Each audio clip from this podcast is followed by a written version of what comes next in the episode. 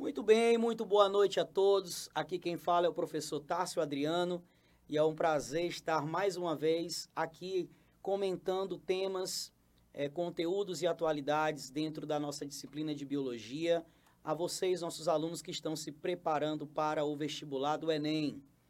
Pois bem, pessoal, ah, é importante demais que nós tenhamos algumas confirmações a respeito de determinados assuntos que são discutidos na, na comunidade, nos jornais, e não há nada mais discutido hoje do que os vírus. Muita coisa correta é dita e eu acho até que muitos esclarecimentos foram dados à população. Porém, muitas pessoas ainda se baseiam em conhecimento comum, não têm a verdadeira noção científica do que se trata e nós que estamos nos preparando aí para um vestibular precisamos estar atentos ao que é correto e ao que não é. Pois bem, pessoal, vamos começar falando que os vírus são partículas com envoltório proteico chamado capsídeo, contendo dentro material genético que pode ser DNA ou RNA.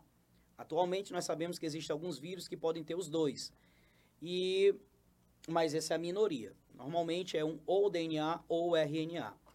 É, os vírus também podem apresentar um envelope membranoso que eles adquirem das células que invadem.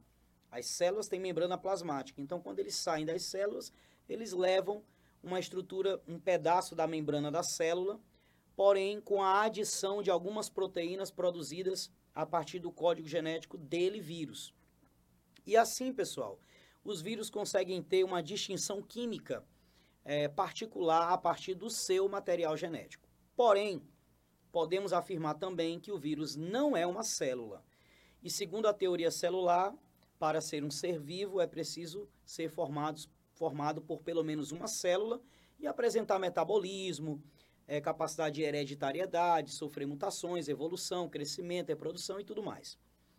Quando nós vamos olhar para o vírus, nós vamos entender que o vírus, ele fora da célula, é inerte, inativo, sem atividade nenhuma.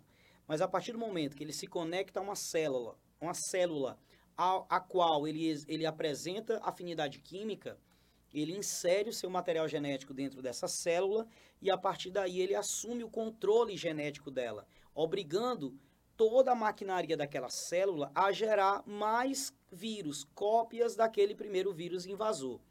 Assim o vírus se multiplica, no final ele provoca a morte da célula e vai cada vírusinho novo que sai vai invadir uma nova célula e fazer tudo de novo.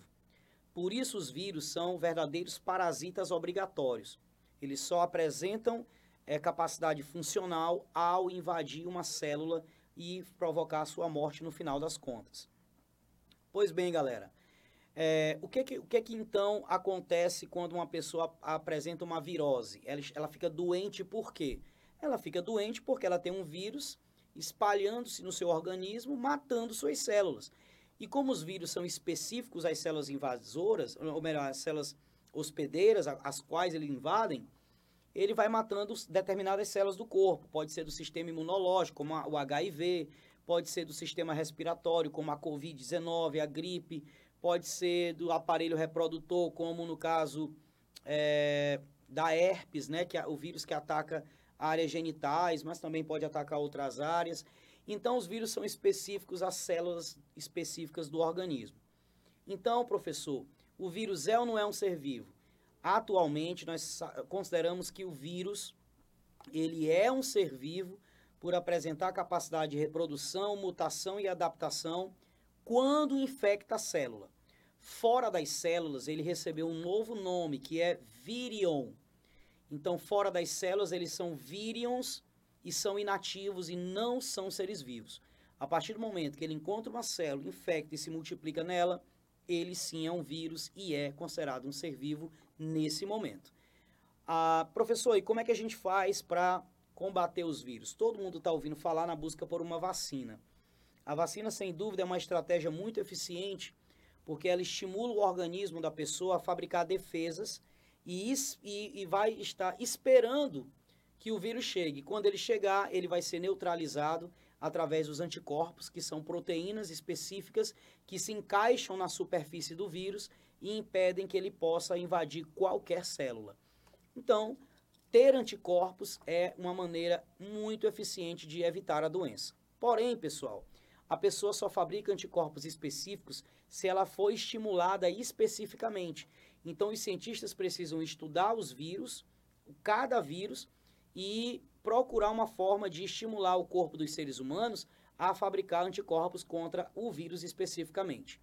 Um problema da Covid-19 é que é uma doença causada por um vírus de alta capacidade mutagênica.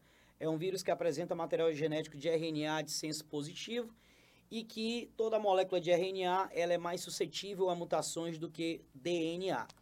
Se o vírus so sofre muitas mutações, fica mais difícil encontrar uma vacina eficiente para todas as possíveis versões desse vírus, né? É muito provável que depois que tenhamos a vacina contra a Covid-19, é, haverá campanhas igual acontece contra a gripe, porque a gripe também é um vírus de RNA e serve de exemplo, né?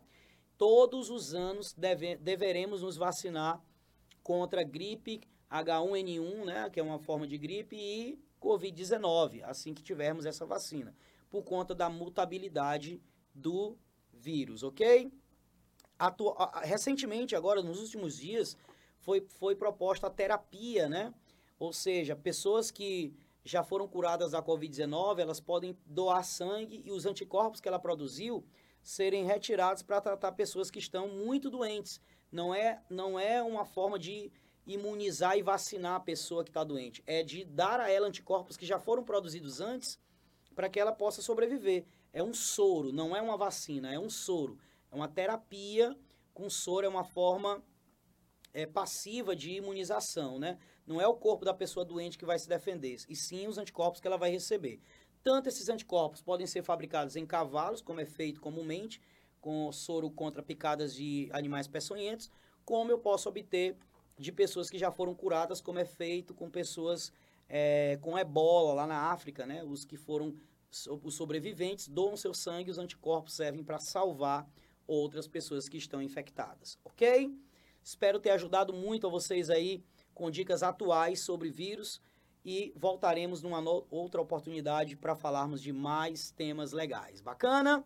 Valeu, galera. Grande abraço e até a próxima.